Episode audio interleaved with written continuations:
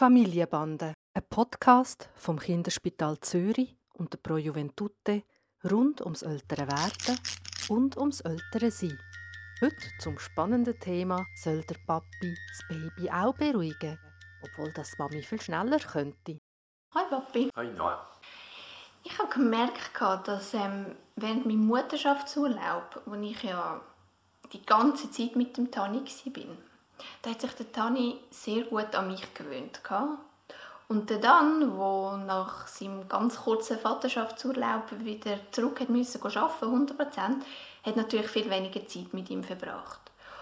Und mit der Zeit ist es dann darauf herausgelaufen, dass wenn zum Beispiel der Tani geschrauen hat, dass er sich von mir viel schneller beruhigen lassen hat, weder vom Dan.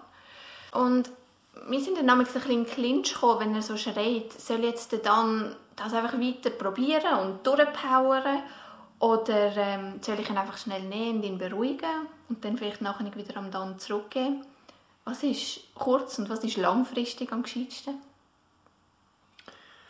Also ich bin froh um den letzten Teil von deiner Frage, weil es gibt tatsächlich einen kurzfristigen und einen langfristigen Aspekt. Und da gibt es drei Players und man kann sich auch aus der Sicht der Player das überlegen. Man kann sich aus der Sicht von Tani überlegen, aus deiner Sicht und aus der Sicht von Papi, vom Dan. Kurzfristig ist es relativ einfach, oder? Du hast deine Ruhe, der Dan hat seine Ruhe und der Tani wird wahrscheinlich am schnellsten beruhigt. Langfristig sieht es ganz anders aus und da würde mich eigentlich zuerst interessieren, wie ist denn das für den Dan, wenn der Tani brüllt und du quasi kommst und sagst, ach, gib mir ihn schnell und ihn beruhigst und ihm nachher wieder zurück ist? Dann würde mich eben, glaube ich, nie fragen, dass ich ihn ihm abnehme. Und, ähm, sondern er will es probieren. Und ich glaube, es ist schwerer für mich. Also ich höre ihn dann schreien und ich habe das Gefühl, ach, ich kann doch das jetzt einfach schnell, schnell machen und, und nachher ist es wieder gut. Und ich fühle mich fast ein bisschen hilflos beim Zuhören. Also da sage ich dir etwas, ich glaube, das ist eine ganz wichtige, eine wichtige Aufgabe, die Mütter lernen müssen. Und ich glaube, was du ansprichst, ist, dass der Tani ein Bedürfnis äußert auf der einen Seite und das muss gelesen werden. Es gibt übrigens Leute, die reden gar nicht mehr vom Schreien, sondern vom Weinen. Und das hat wie einen anderen Unterton. Schreien ist etwas, wo, wo man abstellen möchte, weil man es ähm, nicht gern hat. Weinen ist vielleicht etwas, wo man sich muss überlegen muss, was steckt dahinter und wie kann man das ähm, trösten oder auffangen, so dass der Tani nicht mehr weint. Und das kann man nicht einfach so wissen. Das ist auch nicht etwas, wo du ihm einfach so kannst sagen, sondern das muss ein Vater zusammen mit dem Kind ganz von Anfang an lernen und das kann ihm niemand abnehmen. Aber das heißt, es liegt eigentlich am dann um mir ähm, den, den Tani zu lesen und es liegt nicht daran, dass der Tani sich an mich gewöhnt hat und nicht an dann oder nicht gleichermaßen an dann. Eines der Kriterien, die eine Bezugsperson zu einer Bezugsperson macht, ist, dass sie eben adäquat und angepasst aufs Kind reagiert. Und das kannst du nicht, wenn du nicht dein Kind kennenlernst.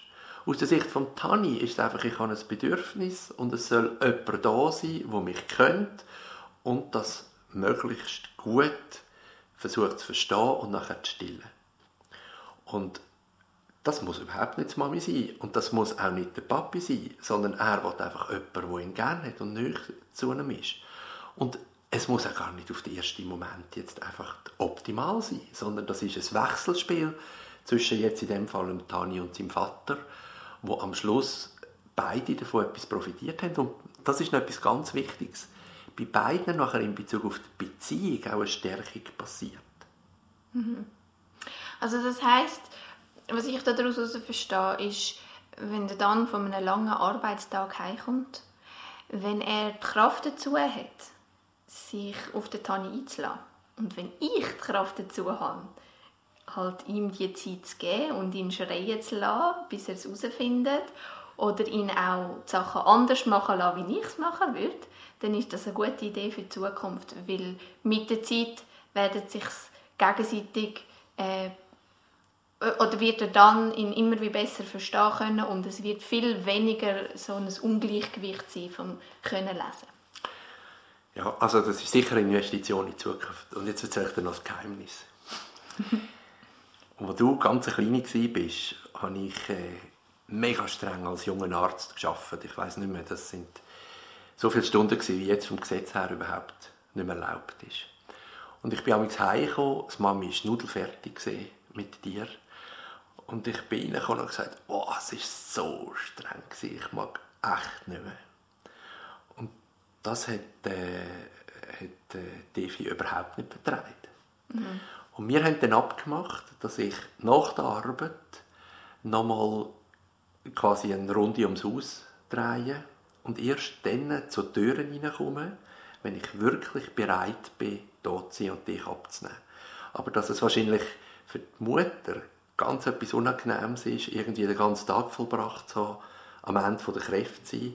Und dann kommt der Mann heim, man will ihn loslassen und man, man hat niemanden, der verfügbar ist, sondern selber noch bedürftig ist. Und das geht wahrscheinlich überhaupt nicht. Mhm. Das ist eine coole Idee mit dieser Runde. Also den Weg zusammenfinden, wie man nachher kann auf eine gute Art und Weise übergeben kann und äh, so, dass dann beide irgendwo durch die Kraft wieder tanken können.